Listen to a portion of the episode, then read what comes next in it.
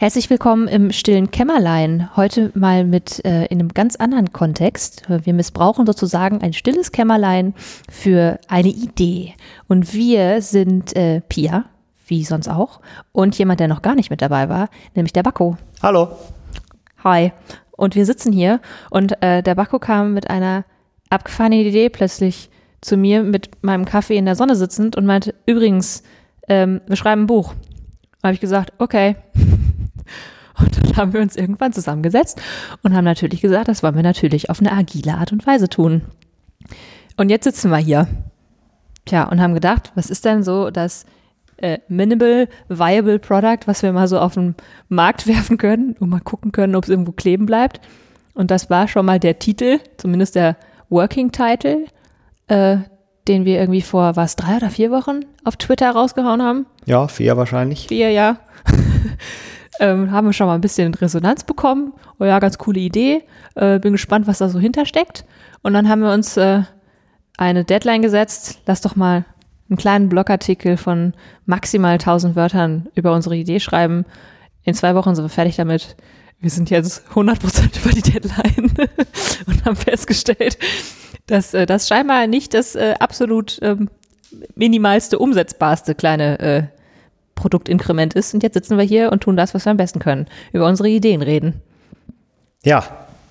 War das gut zusammengefasst? Das war sehr gut zusammengefasst. Ja, Gott sei Dank. Okay. Ja, und jetzt müssen wir irgendwie versuchen, unsere wirren, konfusen Gedanken über total viele tolle Sachen in eine halbe Stunde zu kriegen. Und du musst die Uhr noch stellen. Oh ja, das mache ich. Wir haben als, äh, als äh, Timebox-Keeper hier natürlich auch eine Uhr stehen. Und wenn das Ding piept, dann müssen wir fertig sein. Weil du jetzt schon drei Minuten gesprochen hast, haben wir jetzt nur noch 27. Ich habe schon drei Minuten geredet. Guck mal, Mhm. ich merke das wieder nicht. Ja. Es sind nur zwei Minuten. Die Aufnahme sagt nur zwei Minuten. Ich Okay. will eine Minute mehr. Dann entschuldige ich mich und behaupte das Gegenteil, 28 Minuten. Sehr gut. Ja, vielleicht willst du mal erzählen, wie du auf die Idee kamst? Ähm, ja, eine, also einfach so. Der Bakko hat ab und zu mal so die ein oder andere Idee, muss man dazu sagen. Also ich glaube, wir haben uns mit sehr ähnlichen Sachen beschäftigt und ähm, haben das irgendwie, haben dazu gesprochen und dann kam mir irgendwann die Idee, ich wollte schon immer mal ein Buch schreiben, das war, glaube ich, der Hauptgrund. Ähm, und äh, ich glaube, dieses mal den ganzen Quatsch, der einem so im Kopf rumschwert, das mal zu strukturieren, fand ich Buch eine gute Idee. Und so kam das, glaube ich. Und schwupps war ein Working Title geboren. Wollen wir den mal präsentieren? Ja, präsentiere ihn. Du hast Okay. ihn auf irgendwas draufgeschrieben und mir ein Foto geschickt. Ja, das stimmt. äh, und zwar heißt der, Agilität beginnt im Kopf und im Herzen, wie systemisches Denken, gewaltfreie Kommunikation und buddhistische Psychologie Selbstorganisation fördern. Genau. Jetzt ist hier gerade irgendwas verschwunden. Jetzt hast du dich aus unserem Board ausgelockt. Ah, okay. Ich lock uns wieder ein. Okay, ist aber nicht so schlimm, genau. Ähm, also, wir haben uns beide ähm, parallel und unabhängig voneinander mit äh, ähnlichen Dingen äh, beschäftigt. Also einmal dem, äh, dem ganzen systemischen Gedankengut, ähm, buddhistischer Psychologie oder Buddhismus grundsätzlich äh, und ähm, mit GFK, also der gewaltfreien Kommunikation. Und haben dann festgestellt, dass ähm, häufig, jetzt nicht nur bei den drei Themen, aber grundsätzlich ähm, es häufig vorkommt, dass unterschiedliche Menschen sich mit unterschiedlichen Themen beschäftigen, aber äh, leider zu selten das irgendwie zusammengeführt wird, beziehungsweise die irgendwie häufig auch so gegeneinander arbeiten, obwohl das äh, erstens, glaube ich, nicht sein muss, zweitens nicht so zielführend ist und drittens da sehr viele Gemeinsamkeiten sind, die man nutzen könnte, um Sachen besser zu machen. Wir kamen dann irgendwie ja auch relativ schnell zu dem Thema, dass es, ähm, dass es halt unterschiedliche Felder sind und dass ja Unterschiede erstmal was Gutes sind. Und äh, dass irgendwo in der Schnittmenge von diesen ganzen Themen äh, der Feenstaub liegt. Mhm. Und ähm, dass es vielleicht irgendwie mal hilfreich wäre, eben nicht in diesen, dieses Expertentum reinzurutschen und sich zu spezialisieren, zu spezialisieren, zu spezialisieren. Und irgendwann ähm, bin ich äh, nicht mal mehr an buddhistischer Psychologie interessiert, sondern an äh, dieser, diesem kleinen Bereich im Zen-Buddhismus, unterste Schublade hinten links. Und ähm, muss mich dann irgendwann mit anderen Leuten äh, über anderen Kram unterhalten. Und äh, da kommt wahrscheinlich irgendwie kommen halt viele Experten dann zusammen und jeder weiß nur von sich was. Ja, das finde ich übrigens auch einen wichtigen Punkt, den wir vielleicht nochmal sagen sollten, was äh, unser Ziel äh, ist mit diesem Podcast, beziehungsweise irgendwann dem Buch.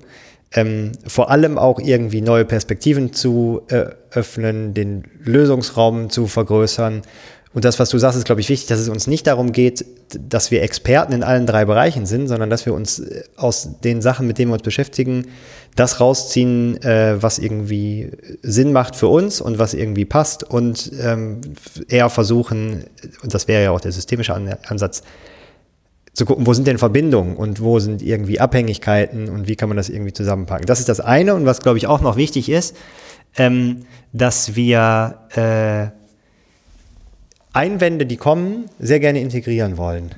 genau. Also Trolls. Wir haben es genannt Embrace the genau. Troll. Trolls sind willkommen. ähm, also produktive, äh, also äh, ja. Produktive Trolls. Produktive ja. Trolls sind willkommen. Äh, also kommentiert das ruhig, sagt irgendwie, was ihr dazu denkt. Vielleicht finden wir auch Experten. Also wir wollen uns auch mit ähm, Menschen unterhalten, die ähm, viel mehr Experte in den einzelnen Bereichen sind oder auch in der Kombination von Bereichen. Ähm, wir wollen uns überhaupt gar nicht als Experten darstellen, sondern wir haben eine, eine Hypothese erstmal, dass diese drei Bereiche sehr gut zusammenpassen, äh, man das sehr gut nutzen kann, um Selbstorganisation zu fördern. Und wir wollen im ersten Schritt vorrangig auch in Gespräch mit Leuten komm, also wir, genau. haben noch, wir haben noch ein paar mehr Kopfhörer. Also Stimmt, wir nicht. Wir haben, ja auch nur äh, geliehen ja, vom äh, stillen Kämmerlein David. Der, ich habe schon wieder Kämmerlein gesagt, ne? Es ist das stille Kämmerchen. Ich weiß nicht, was in meinem Kopf ist. Naja, es ist das stille Kämmerchen und von äh, dem stillen Kämmerchen CEO haben wir uns äh, hier das Equipment geliehen. Ähm, und ich habe jetzt gerade überlegt, ähm, mich als Hörer würde jetzt eigentlich mal interessieren, ja, jetzt mach mal irgendwie Butter bei der Fische ähm, worum soll es denn eigentlich gehen? Also im Prinzip haben wir jetzt schon schon diese drei Bereiche irgendwie rausgekramt und in, in unserer kleinen Sticky-Session vor äh, vier Wochen kamen wir dann auch irgendwann zu dem Punkt, dass wir gesagt haben, vielleicht sind es diese drei, die zusammen Feenstaub machen, vielleicht sind es auch vier, vielleicht nur zwei, vielleicht sind es irgendwie Sachen, äh, die noch dazu kommen, die, ähm, von denen wir jetzt noch gar nichts genau wissen und stolpern da irgendwie vielleicht erst drüber. Ähm, und dann haben wir gesagt, was sind denn eigentlich unsere Annahmen, über die wir eigentlich so schreiben wollen? Weil eigentlich wollen wir die Welt retten mhm. ähm, und äh, wollen irgendwie eine, eine gewisse, ein, ein gewisses Gedankengut irgendwie verbreiten. Und wenn viele Menschen das dann auch denken, dann wird vielleicht auch das Handeln in der Welt ein bisschen anders. Und deswegen habe ich gedacht, dass wir vielleicht mal unsere versuchen, den Strang unserer Annahmen, über die wir schreiben wollen, mal zu replizieren. Ja unsere blauen Stickies. Mhm. Und ähm, wir haben halt damit, damit angefangen, dass es losging, dass wir gesagt haben, Menschen sind unterschiedlich. So. Und das ist nichts Schlimmes, dass wir irgendwie weg müssen von dieser ganzen versuchten Gleichmacherei, denn äh, Menschen sind unterschiedlich. Und obwohl alle sehr unterschiedlich sind, gibt es eben Dinge, ähm, auf denen man sich begegnen kann, so hast du es so schön formuliert, und die irgendwie trotzdem für alle recht ähnlich sind. Und die braucht man auch, um überhaupt ähm, miteinander reden zu können. Mhm. Denn, äh, wenn ich nichts habe, also wenn wir nicht beide Deutsch sprechen könnten, dann ähm, würden wir Englisch miteinander reden, aber auf irgendeine Sprache müssten wir uns einigen. Wenn ich Koreanisch spreche und du Indonesisch, dann haben wir eventuell ein Problem. Und genauso sieht es halt bei Menschen aus, wenn die sich irgendwie begegnen, dann müssen die sich ja auf irgendwas erstmal einigen. Mhm. Ja, und im Prinzip äh, geht da auch schon die Komplexität los. Genau, wir können ja, wir können ja mal versuchen, auf de der Basis die drei Dinger da durchzugehen. Also ähm, GFK, also gewaltfreie Kommunikation, ich glaube, wir müssen da jetzt keine Einführung zu große Einführung zu geben, wer sich dafür Einmal ein bisschen Wikipedia. Genau, Wikipedia, der ist tatsächlich ganz gut, der Artikel. Da geht es darum, dass die Annahme ist, dass jeder Mensch dieselben Bedürfnisse teilt und nur die Strategie zur Erfüllung eine andere ist. Das heißt, kulturunabhängig, ähm, egal welche Schicht, egal welches Alter, egal welche Generation, auf Bedürfnisse können sich alle Menschen einigen. Die wird häufig überdeckt durch Strategien, die man entweder nicht versteht oder nicht teilt oder nicht nachvollziehen kann oder äh, das Bedürfnis, was dahinter liegt, einfach nicht erkennt. Ein Bedürfnis wäre jetzt zum Beispiel Sicherheit Genau. oder Zugehörigkeit. Oder Nähe oder Sowas. genau, solche Sachen. Ähm, und das heißt, das wäre eine, eine Basis, wenn man sich auf dieser Ebene unterhalten würde, dann würde man eine viel stärkere Verbindung schaffen. Ähm, man wäre schneller an dem Punkt beispielsweise eines Konfliktes oder vielleicht auch von einem, äh, einer positiven äh, Reaktion. Ähm, und könnte das dafür nutzen, um irgendwie in ein Gespräch zu kommen. Ähm, und das heißt übrigens nicht, dass man die Strategie, die jemand für die Erfüllung eines Bedürfnisses nutzt, dass man die in irgendeiner Form ähm, teilen muss, dass das irgendwie eine schlaue Idee ist. Man geht allerdings auf eine andere Ebene, auf der man das Verständnis, äh, auf der man ein gemeinsames Verständnis hat und auf der man sagen kann, ja, okay, wenn ich verstanden habe, dass das das Bedürfnis ist, was du damit befriedigen willst, dann kann ich das Aha. nachvollziehen. Ich kann das nachvollziehen. Ich finde das vielleicht immer noch nicht gut. Genau. Aber okay, ich finde dich jetzt nicht mehr scheiße. Genau, ja, vielleicht auch doch, aber das Vielleicht Ziel wäre es, dass man weniger Leute scheiße findet. Das- Genau. Ja, Dass man irgendwie drüber reden kann in Genau. dem Moment vielleicht. ja, wenig, weniger persönlicher Arschengel. Genau. Schön. Ja. Das ist die eine Bubble. Mhm.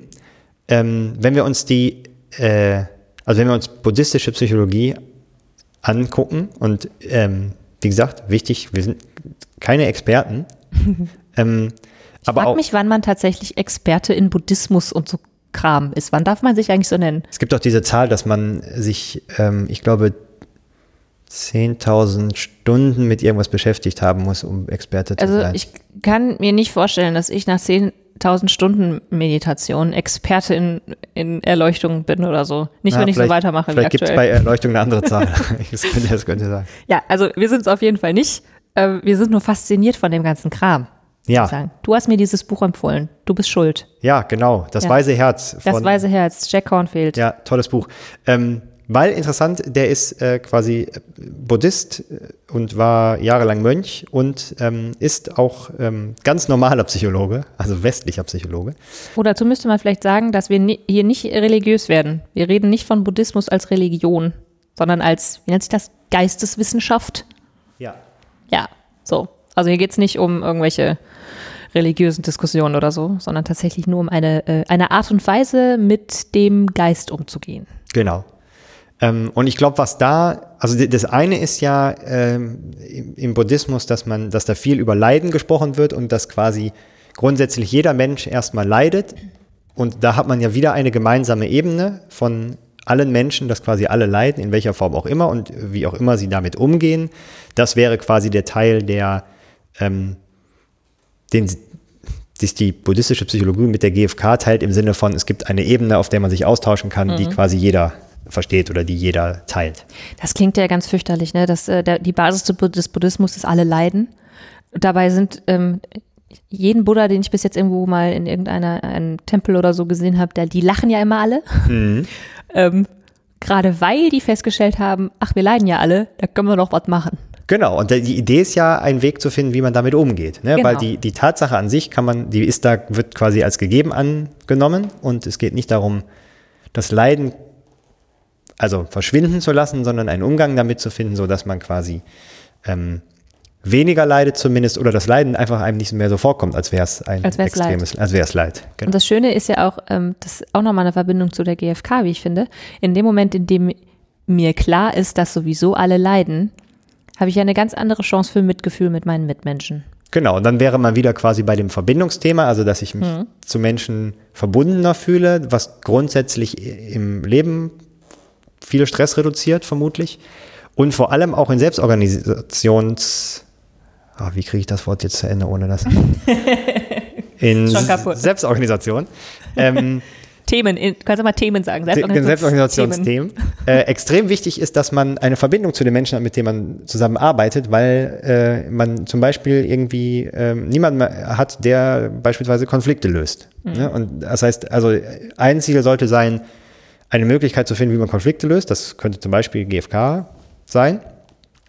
und vor allem auch vielleicht erstmal weniger Konflikte zu haben, ohne dass man die sozusagen einfach nicht bespricht, sondern dass man äh, durch eine andere Perspektive auf andere Menschen weniger Konflikte hat und auch immer das Gute im Menschen sieht. Das ist ja auch so ein mhm. buddhistischer Ansatz, ähm, dass man versucht, bei Menschen immer so die innere Güte zu sehen und Sachen eher positiv zu sehen als negativ. Ich glaube, das hilft total auch in dieser ganzen Stärken-Schwächen-Diskussion, dass man einfach erstmal guckt, wo ist denn da das Positive dran, an was ein bestimmter Typ oder eine bestimmte Person macht. Ich finde ja auch nochmal, also wenn man mal ähm, sich das so zusammen vorstellt, die GfK gibt mir die Möglichkeit, auf eine, äh, auf eine wunderbare Art und Weise mit Menschen umzugehen und mit Konflikten mit Menschen umzugehen. Und ähm, die buddhistische Psychologie ist im Prinzip dafür ja die, die Basis. Also ist die Basis, hört sich so, äh, so, so äh, an wie der einzige Weg. Äh, in, diesem, in diesem Modell und in diesem Podcast ja. ist das jetzt hier gerade mal die Basis. Denn in der buddhistischen Psychologie verstehe ich erstmal, wo eigentlich mein Sein herkommt und was ich denn eigentlich alles schon mit mir die ganze Zeit ausmache, bevor überhaupt irgendetwas mit der Welt interagiert. Das heißt, ich bin mir erstmal bewusst, okay, ich leide aus Gründen äh, A bis äh, C. Mhm. Und äh, das, dem, dessen bin ich mir erstmal bewusst und wenn ich mir dieser ganzen Themen bewusst bin, dann ist es schon gar nicht mehr so leicht, überhaupt in den Konflikt einzusteigen, mhm. weil mir bewusst ist, dass die, die meisten Themen, die überhaupt erstmal zu einem Konflikt führen können, sowieso bei mir liegen. Das heißt, dieser ganze Kram ist erstmal irgendwie bei mir los. Und wenn ich mich von irgendjemandem ähm, geärgert fühle, dann ähm, muss ich erstmal gucken, wo kommt denn das Gefühl eigentlich her? Und was macht denn gerade eigentlich ähm, mein Gehirn was, spielt denn da gerade eigentlich ähm, äh, für eine Rolle oder wer spielt da gerade eine Rolle? Und äh, da, da anzufangen und dann in die GfK reinzugehen und mit dem Gefühl, das ich in der buddhistischen Psychologie bekommen habe, dann in der GfK zu arbeiten, ähm, ich, da, da ist schon eine, also für mich ist da schon eine ganze Menge Feenstaub drin. Mhm. Ich meine, beides ist halt ähm, ganz, ganz viel Reflexion, ne? Und das führt in beiden Fällen dazu, dass man Verantwortung übernimmt für Dinge und nicht immer die Schuld bei jemand anderen mhm. sucht. Also es gilt ja auch bei, für das Leiden, ne? dass man, also dass es erstmal bei einem selber liegt und gerade der Umgang damit, ob das stark oder schwach ist, die Verantwortung hat man halt irgendwie selber und gleichzeitig ja auch die Chance. Also Verantwortung heißt ja auch immer, mhm. ich habe quasi eigentlich eine Freiheit, wie ich mit Dingen umgehe. Also ob ich jetzt leide oder ob ich denke, jemand ist ein Arschloch, das ist halt, liegt halt bei mir. Ne? Und da kann ich ähm, entscheiden, wie ich damit umgehe. Ich glaube, ähm, Beide führen dazu, dass man ähm, sich am Ende freier fühlt, weil man Verantwortung für sein Handeln oder seine Perspektive übernimmt oder seine Rezeption von irgendwas, Kommunikation oder seine Welt. Ne? Das ja. ist halt, also vielleicht auch noch eine unserer Annahmen: Es gibt keine einzig wahre Realität. Denn in dem Moment, in dem, also ich, ich meine, ich denke mal, jeder, der an Buddhismus oder buddhistische, buddhistische Psychologie denkt, denkt sofort an Meditation. Ähm, und was ist das eigentlich? Im Prinzip setze ich mich hin und beobachte, wie mein, wie mein Gehirn so arbeitet. Denn mein Gehirn ist ganz anders als deins. Und wenn ich mich äh, zum Beispiel mit meinem Freund über unsere Meditation unterhalte, ist definitiv seine Meditation ganz anders als meine. Mhm. Ähm, und äh, ich sage ja immer so salopp, das liegt daran, dass du ein Mann bist. Du kannst halt einfach per Default an nichts denken. Ich, ich kann das nicht. Aber so oder so beobachten wir halt unser, unser Gehirn und was es macht. Und in dem Moment, in dem ich mir bewusst werde, dass mein Gehirn einfach verschiedene Dinge macht, von denen ich, ohne dass ich das reflektieren kann, überhaupt nichts mitbekommen habe, äh, dann werde ich erst ähm, in die Lage versetzt, damit auch umzugehen und äh, werde mir bewusst, dass ich tatsächlich die Verantwortung für das übernehmen muss, was ich wahrnehme. Und das klingt immer so radikal, mich gestern noch mit jemandem drüber unterhalten, der meinte, dieses ganze GFK-Ding, als mir das über den Weg gelaufen ist, da habe ich plötzlich irgendwann verstanden, dass wenn ich mich über jemanden ärgere, dass der Ärger ja wirklich immer bei mir ist. Mhm. Und das klingt wie so ein, wie so ein komischer Satz, so, ja, dann liegt der Ärger halt bei mir, was soll's. Aber das heißt ja nicht ohne Grund, ich ärgere mich. Ja. Und ich kann auch mich entscheiden, ob ich mich nicht ärgere. Und ähm, das, es geht halt wirklich und es geht tatsächlich in, in jeder Situation. Und das ist ja das Geile, ne? Also ja. ich kann ja selber, ich kann entscheiden, ob ich mich jetzt darüber ärgere oder nicht. Ja. Ähm, ich finde eine, also bei der buddhistischen Psychologie ähm, und also der Konstruktivismus sagt ja zum Beispiel, es gibt halt keine mhm. Wahrheit. Das ist ja ein bisschen eigentlich widersprüchlich zu der buddhistischen Psychologie, aber was die ja versuchen, ist quasi durch Meditation und durch Achtsamkeit, ähm, In die Nähe die widersprechen dem ja eigentlich. Also die sagen, ähm, es gibt eine Wirklichkeit äh, und quasi äh, fernab von meiner persönlichen Wahrnehmung und äh, eigentlich ist auch egal, ob man das jetzt glaubt oder nicht und ob das so ist oder nicht, aber zumindest macht es das viel einfacher, ähm, wenn man dann quasi GFK lernt, weil da geht es ja am Anfang erstmal um Beobachtung. Ja. Und je mehr man natürlich es schafft, irgendwie achtsam zu sein und zu versuchen, Sachen wirklich so zu sehen, wie sie sind, hat man schneller auch eine Basis mit jemandem, wo man wirklich nur eine Beobachtung teilt und der andere sagt, ja, sehe ich genauso, weil es äh, dann eben entkoppelt ist quasi von äh, individueller Wahrnehmung von irgendwas. Selbst wenn jemand zweites sagt, äh, sehe ich genauso, kannst du immer noch nicht sicher sein, ob das dann tatsächlich auch so war. Ähm, aber die Wahrscheinlichkeit steigt eventuell vielleicht. Und das wäre für die Situation fast egal, wenn man in einer Kommunikation mit irgendjemandem zumindest dieselbe Wahrnehmung hatte. Genau, wenn es eine Situation zwischen uns beiden ist und wir Ja. haben beide dieselbe Wahrnehmung, dann können wir damit arbeiten. Genau, Ja, ist dann unsere geteilte gemeinsame Realität. genau. Ja. Und jetzt, ich gucke auf die Uhr, wir haben jetzt noch neun Minuten und wir haben noch nicht über systemisches Denken geredet. So, erzähl mal. Systemisches Denken ist schön. Im Prinzip haben wir ja jetzt gerade gesagt, boah, das in meinem Kopf ist schon irgendwie mega komplex, was da abgeht. Wenn ich dann mit einem Menschen anfange zu interagieren, ist das schon auch echt abgefahren. Da brauche ich auch schon Hilfe, also buddhistische Psychologie, GFK.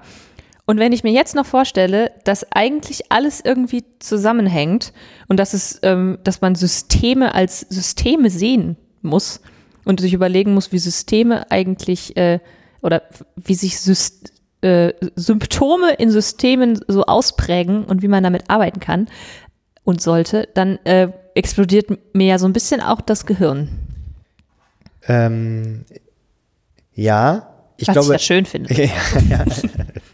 Die Überschneidung, ähm, die wir hier so lustig an äh, diese, dieses Whiteboard gemalt haben. Da machen wir gleich ein Foto von und Ja. packst in die Show Notes. Ja, genau. sagen. Show Also es ist auch wirklich wunderschön geworden. das ist toll. Äh, ist ja tatsächlich, dass ähm, also sowohl im Buddhismus als auch bei der GfK ähm, geht es ja auch darum, dass das, was man tut, einen Einfluss auf jemand anderen hat. Und ich glaube, was bei dem Systemischen, also was, was mir da so die Augen geöffnet hat, dass das alles halt irgendwie zusammenhängt. Ne? Also egal, was man macht, das beeinflusst immer irgendein anderes System. Und wenn man jetzt auch mal einen Mensch zum Beispiel als System nimmt, ähm, dann beeinflusst das einen anderen Menschen und äh, eine andere Gruppe. Und eigentlich ist das so ein bisschen äh, Butterfly-Effekt mäßig. Ne? Also das, irgendwas passiert da halt Ich irgendwie. nie so einen China fällt ein Sack Reis um. Genau, Ja. der Klassiker. Ähm, und ich glaube, das ist so ein bisschen der Zusammenhang. Und am Ende ist es ja auch, ich glaube, von welcher Seite man sich nähert, ist erstmal fast egal und in welcher Reihenfolge man das irgendwie tut. Also das sind ja aus unserer Sicht drei ähm, Dinge, drei Konzepte, äh, wie auch immer man es nennen möchte, Modelle, große Bereiche. genau, die aber alle dazu führen, dass man reflektiert. Und wie gesagt, wenn irgendjemandem was einfällt, was da unbedingt noch rein muss, ähm, dann sehr gerne. Wir haben jetzt erstmal diese drei genommen, weil das, glaube ich, so auch aus unserem persönlichen Erfahrungsschatz ähm, dazu geführt hat. Und was noch dazu gehören sollte, um was zu sagen. Vielleicht müssen wir das irgendwie nochmal auf den Punkt bringen. Schon für uns. um zu sagen, dass man auf unterschiedlichster Ebene in der Lage sein muss, äh, zu reflektieren und um besser miteinander umgehen zu können, ob ich mit mir, ich mit dir als, äh, als Mensch in, einer, in, einer, in irgendeiner Art von Beziehung, ob ich in einem Team, in, einer, in einem Beziehungsgeflecht oder ich als Individuum in, ähm, in unterschiedlichen Kontexten, in unterschiedlichen größeren Systemen.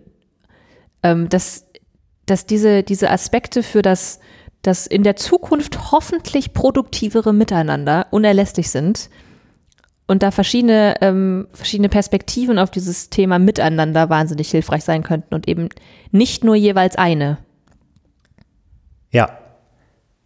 Äh, also das ist eine, der äh, quasi der Umgang mit Komplexität, der, glaube ich, gerade in, in Selbstorganisationen, wo man sich ein Stück weit auch selber die Struktur geben muss, Ne, die, da gibt es keinen, der einem das irgendwie mhm. als Führungskraft sagen oder als Chef jetzt irgendwie vorgibt. Selbstorganisation Se niemals ohne Selbstführung. Richtig. Und vor allem das Thema Verantwortung. Ne? Also mhm. weil ähm, in zumindest den beiden großen Bereichen äh, Buddhismus und GFK geht es halt ganz, ganz viel darum, Verantwortung für sein eigenes Tun zu übernehmen und das auch zu verstehen, was das für eine Auswirkung auf andere hat. Und dann auch beim systemischen Denken ist das ja auch irgendwie der Ansatz, dass es alles irgendwie eine Auswirkung hat. Und das ist da halt extrem wichtig, dass man mhm. ähm, das versteht. Ähm, und ich glaube, und das ist fast unabhängig wahrscheinlich von Selbstorganisationen, äh, das ganze Thema Stressresilienz. Ne? Also wenn man sich sowas wie Mindful-Based Stress Reduction, heißt das so? Ja. äh, was ja auch eigentlich nur Meditation ist, ähm, da geht es ja auch ganz viel darum, diesen ganzen Informationswust und Datenwust, den man so um sich herum hat, auch mal ausblenden zu können. Ne? Mhm. Also äh, das ist, glaube ich, grundsätzlich für äh, Arbeits- und auch das normale Leben irgendwie total wichtig, dass man ähm, es halt schafft, sich auch mal auf Sachen wieder konzentrieren zu können. Und dabei hilft zum Beispiel sowas wie Meditation total. Ähm, und ich glaube, dass ehrlich gesagt sowas wie GFK dabei hilft, weil du dich über weniger Sachen aufregst, ne? Weil du kannst, also eigentlich darfst du dich nicht mehr über jemand anders aufregen, weil du bist ja selber schuld. ne? Und genau. es ist irgendwie deine Verantwortung, das zu regeln. Und ich glaube, es gibt ja auch so ein bisschen, ähm, ich glaube, in der, in, der, in der Selbstorganisation, was man in, in anderen hierarchischen Unternehmen, was da häufig das Problem ist, dass man so wenig Selbstwirksamkeit mhm. hat. Und ich glaube, auch da zum Beispiel hilft sowas wie GFK total, weil man eben da erlebt, dass man dass alles bei einem selber liegt. Ne? Also auch Selbstwirksamkeit im Sinne von, wenn mein Chef mir auf den Sack geht, dann ist es meine Verantwortung, das zu ändern. Ähm, und also was auch immer das dann bedeutet. Ähm, aber diese Verantwortung für sich zu übernehmen, die hilft wahrscheinlich in jedem Kontext. Und vielleicht führt das irgendwann dazu, dass mehr Leute sagen, ich will nicht mehr in so einem Unternehmen arbeiten, wo äh, mhm. äh, mir irgendjemand sagt, was ich zu tun habe, weil ich selber Verantwortung für mich übernehmen mhm. möchte. Ich habe gerade noch gedacht, also gerade dieses Thema Selbstorganisation ist logischerweise seit einer geraumen Weile irgendwie mega hip und mega in und jeder sagt äh, Agile und Agile und Selbstorga und New Work und Hashtag, Hashtag, Hashtag.